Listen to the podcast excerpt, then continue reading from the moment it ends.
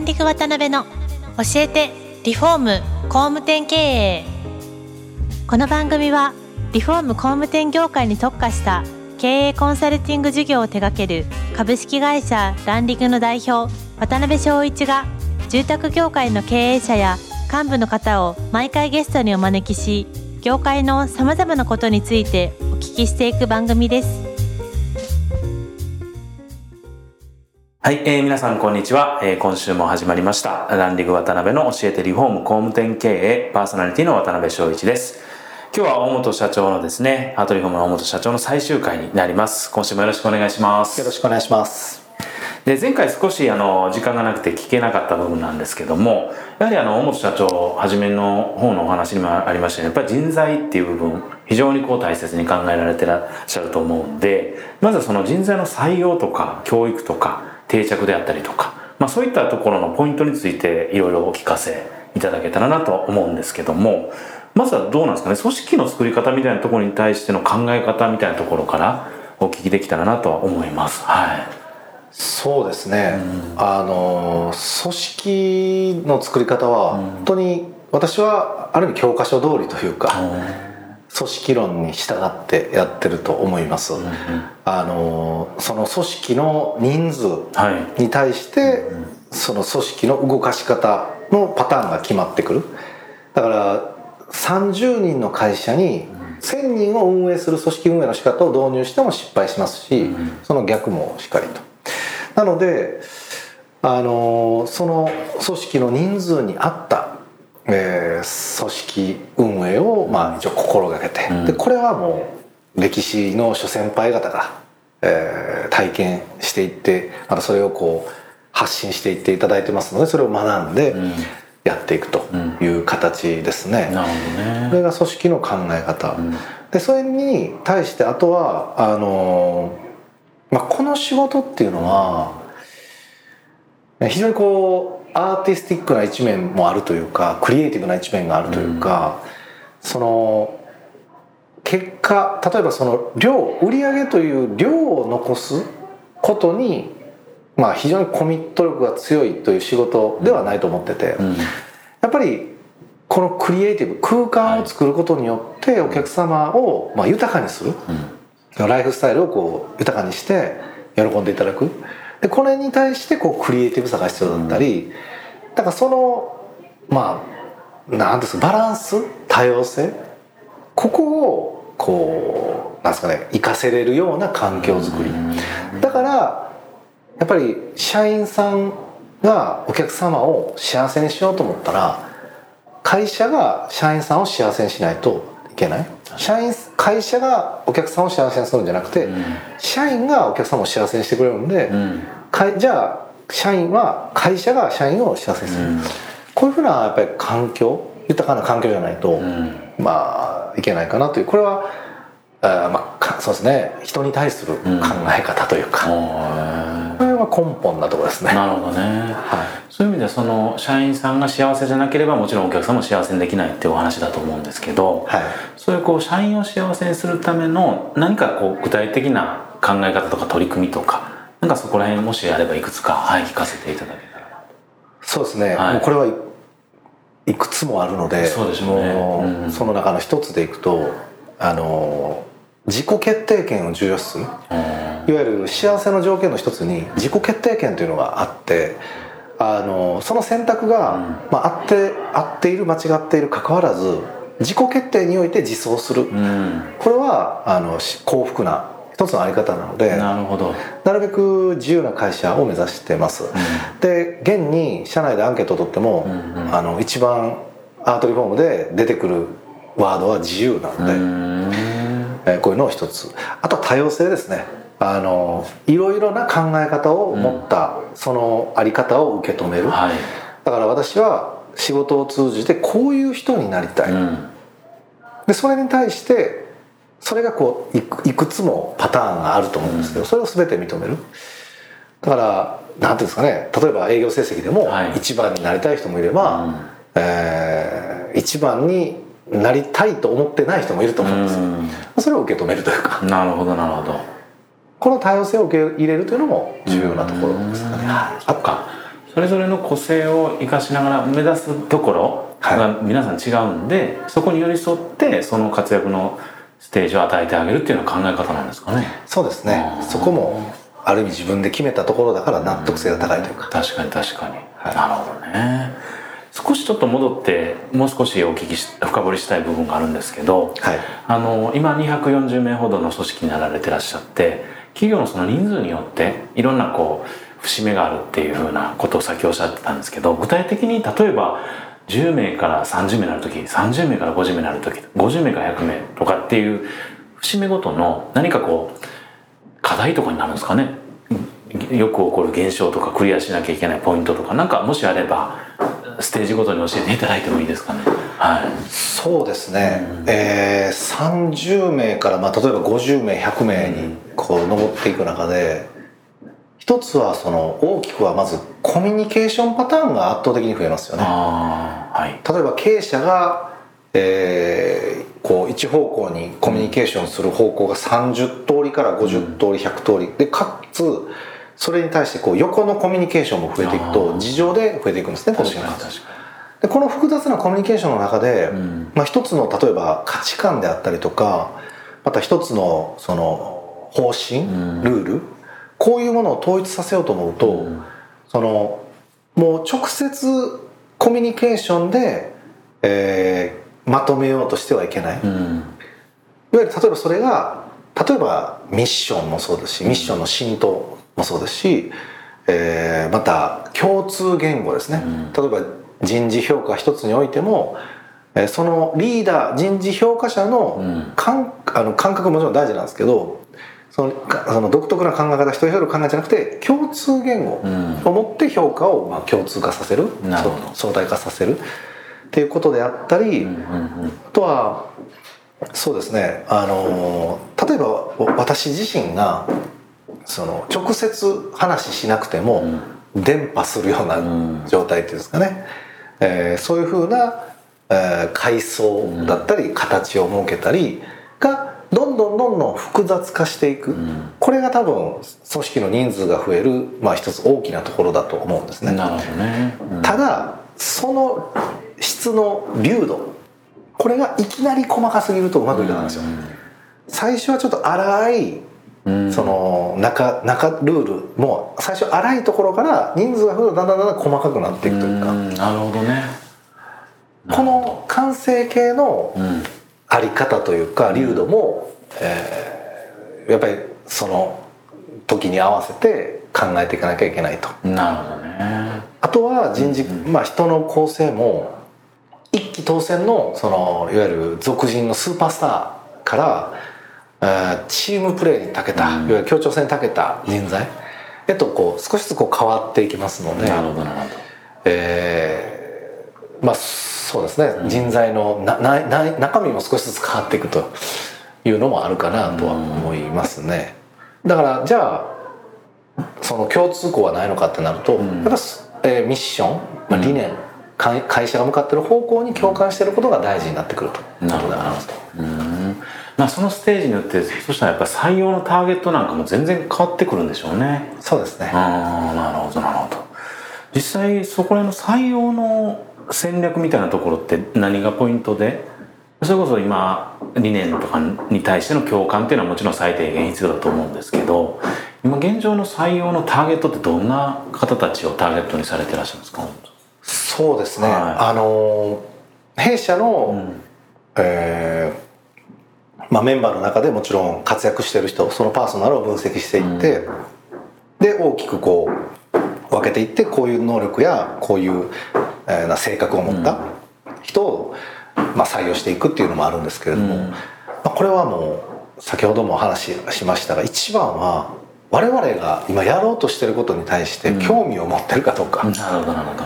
これはかなり大きなところですね。なるほどねあの戦略や戦術っていうのは変わっていくので、うんうんうんそこに魅力を持って入ってくるとそれが変わるとやめてしまうと思うんですよ。なるほど。でも達成するべき大きな目標や目的ここがぶれなかったらそこに興味が持ってたら、うん。戦略や戦術が変わっても別にそれは関係関係ないというか受け入れれるので、なるほどなるほど。えーこの入り口の考え方すごく大事と、うん。あとやっぱり成長していくそのメンバーがね一人のメンバーがこう成長していく中で、うん。やっぱり成長過程ってくじけたり、うん。なんかこう落ち込んだり、まあ、喜んだりするじゃないですか。その時に、ん。やっぱこう原点に立ち戻るってすごく大事で、はい。そういえばななぜ私はこの仕事がしたかったんだろうとか、この会社に入ったんだろうってなった時にそこがしあのやっぱり共感してないと、うん。立ち戻った時にやっぱこう奮い立てれないというかこれも大事かなと思いますね。なるほどね。あれですか？御社はあの採用でいくと新卒採用と,、えっと中途採用の割合ってどれぐらい今いらっしゃるんですか？社員さん。げあえっと現在の社内でいきますと新卒生が4割中途採用が6割。ただあの1年年間の採用でいくともう8割方が、えー7割8割が新卒採用になってますのでまあ、いずれ入れ替わると思います、うんうんうんでその中でアドバイザーっていう職種に配属される方が一番多いんですかね割合的に。そうですね。6割ですね。ななるほど。でそういう中で本当にこう240名まで大きくなられていかれてて、まあ、これからも積み上がっていかれると思うんですけどその人の活躍定着みたいなところで何かこう根本に持たれてるお考えとか、はい。ポイントとかもしあればお聞かせいただいていいですか？そうですね、うんあのー人間が、えーその環境や組織に対して、まあ、所属意欲が湧くその魅力っていうのが4つあると言われてて1つが、はい。あーまあ理念ミッションの魅力ですね、うん。これは会社がどこを向かってるかこれに共感するかどうか、で2つ目がメンバーの魅力、うん。仲間の魅力ですね。ね。一緒にいる仲間が魅力的だとか、で3つ目が仕事内容の魅力、うんそのやってる自分のその仕事の内容が魅力的かどうか。で4つ目が特権の魅力、例えばその、ふえー福利厚生であったりその労働環境とかもそうですし、その置かれてる環境ですね、これが、えー魅力的かどうか、この4つの、えー魅力。これが、えー満たされてるかどうかっていうのが大事で。なるほど。で人によってこの4つっていうのはある程度こうこの部分はこれぐらいこの部分はこれぐらい。ここは一番こだわってるとかってこうグラデーションがあると思うんですけれども、ね。うん。このでも最低限の質はどんどん上げていくべきだと思うんですね。うん。そうすれば人の定着の確率であったりとかよりこう優秀な人材が、まあ、弊社をに対してこう魅力的に感じていただけるというのがありますので、うんうん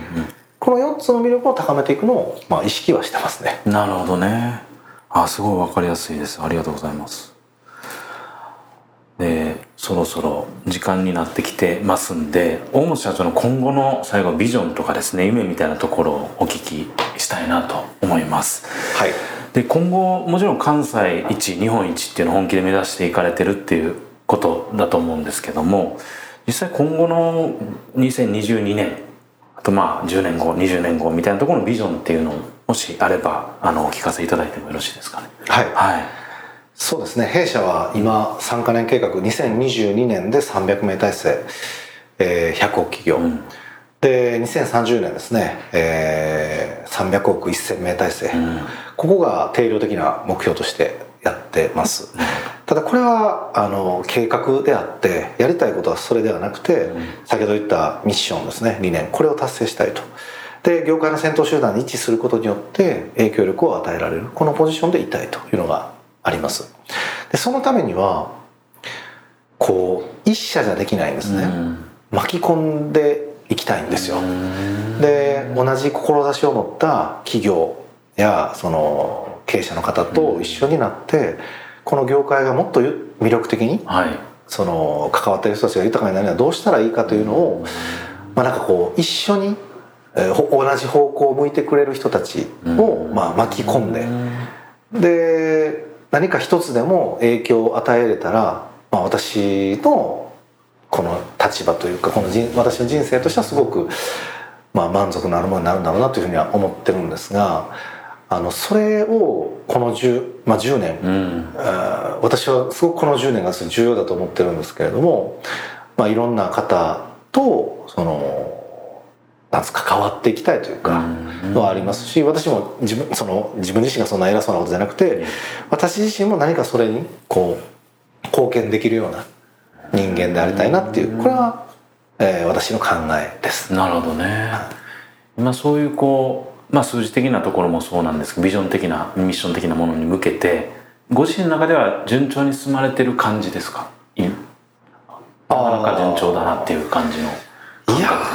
まだまだ足りないものだらけというか、はい。あのやればやるほど不甲斐なさを感じますけど。なるほど。だからがゆえに私だけでは絶対無理なんで、いろんな方のお知恵をお借りしながらまたこうお力、えー、お借りしながらなんかやっていきたいなっていうふうに考えてます。なるほどねわかりました。なんか時間がもうそろそろ来てるんですけどもなんかこの4回にわたってやっぱ小野社長ものすごいやっぱ勉強されたり考えられてる方だなって印象強かったんですけどなんかもしあれば目標とか参考にされてる企業とか組織とかなんかこうそういうものがもしあれば教えていただいてもよろしいですか？はい。そうですね、うん、あの、まあ、よく尊敬する経営者は誰ですか？というふうに言われたりするんですけど、うん。はい、まあ、私本当にたくさんいてえー、本当にこうそれを一つ一人にまとめるというのはなかなか難しいんですが、はい、まあ、一人その中であの非常にこうベンチマークさせていただいている企業にケーズ電機の加藤社長ですね。もう会長かな、えー「頑張らない経営」というその本を出されてますけど、はい、あの方の考え方は非常に私の中であの、まあ、学びになってる気づきになってるというのはありますし、私あの家電量販店の YKK 戦争ですね、はい、群馬で起きた。あ,、はいはい、あれの研究者の一人でもありますので、あの非常にそこで学,、まあ、学ばせていただいてるというのはありますね。で、うん、あとはそのあり方として例えばその我々は空間を作る仕事で今ほとんどこう住宅を扱ってるんですけれどもエリアリノベーションですね。あの私尾道っていう町が好きなんですけどあそこは常石造船さんというですね、はい、一つの造船会社がエリアリノベーションのきっかけを作ってそこから町を巻き込んで今あもう20年前は非常に廃れてたんですけど今やもう有名な観光地というかなってますのでその様をですね昔から見てて、うん、あなんて素敵なことやと我々もそういう空間の、うん、えー、こうリノベーションっていうんですかね。街づくりみたいなとこですかね。はい。そこには関わっていけたらなっていうふうに思ってますので、うん、まあ、そういう意味ではあの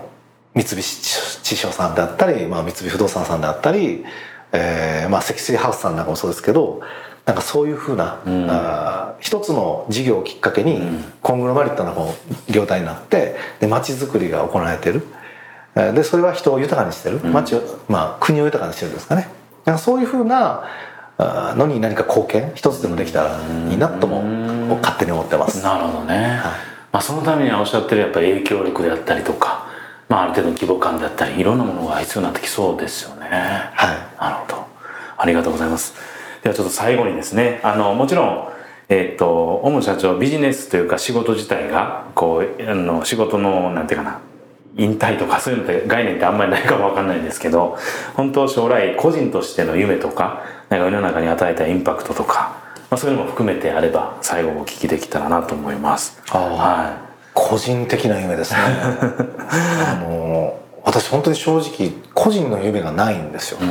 なるほど私自身はもう2008年の1月この会社のこの立場についてからですね私自身がどうであるというのはもういらないというか関係ないというふうに常にやってきて、ね、じゃあ何のためにやってるのかってなるとその、まあ、理念ですね。そこをこう一つでも積み重ねていくことがまあ、本当に自分の中でも満足感になりますし、うん、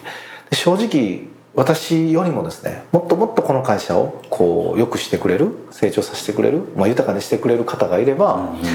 う私はいない方がいいというふうに常にあの私は引くべきだと常に思ってますのでなるほど。なんかそういう人がこう出てきていただいたら嬉しいなというふうに思いますしでそうするとなんかまた業界全体のことにこう関われるコースが増えるなと思ったりとか。なるほどね。ですけど。うんなんかそそれが私の夢ですかうね、んなるほど。ありがとうございます。ありがとうございます、い。やあのもっともっといろいろお話をお聞きしたいんですが最終回も時間になってしまいました。で4回にわたってですね大本社長の本当育ちの部分であったりとかあと人生の転機であったりとかあと今後業界に与えていかれたい影響力であったりとかまあいろんなことをお聞きすることができて非常に勉強になりましたし楽しかったです、えー今回でですね最終回になります。本当大本社長今回4回渡りですねご出演いただきましてどうもありがとうございました。こちらこそありがとうございました。今回もランディング渡辺の教えてリフォーム工務店経営をお聞きいただきありがとうございました。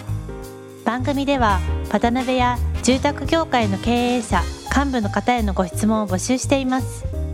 ウェブサイトランディングにあるお問い合わせフォームよりお申し込みください。お待ちしています。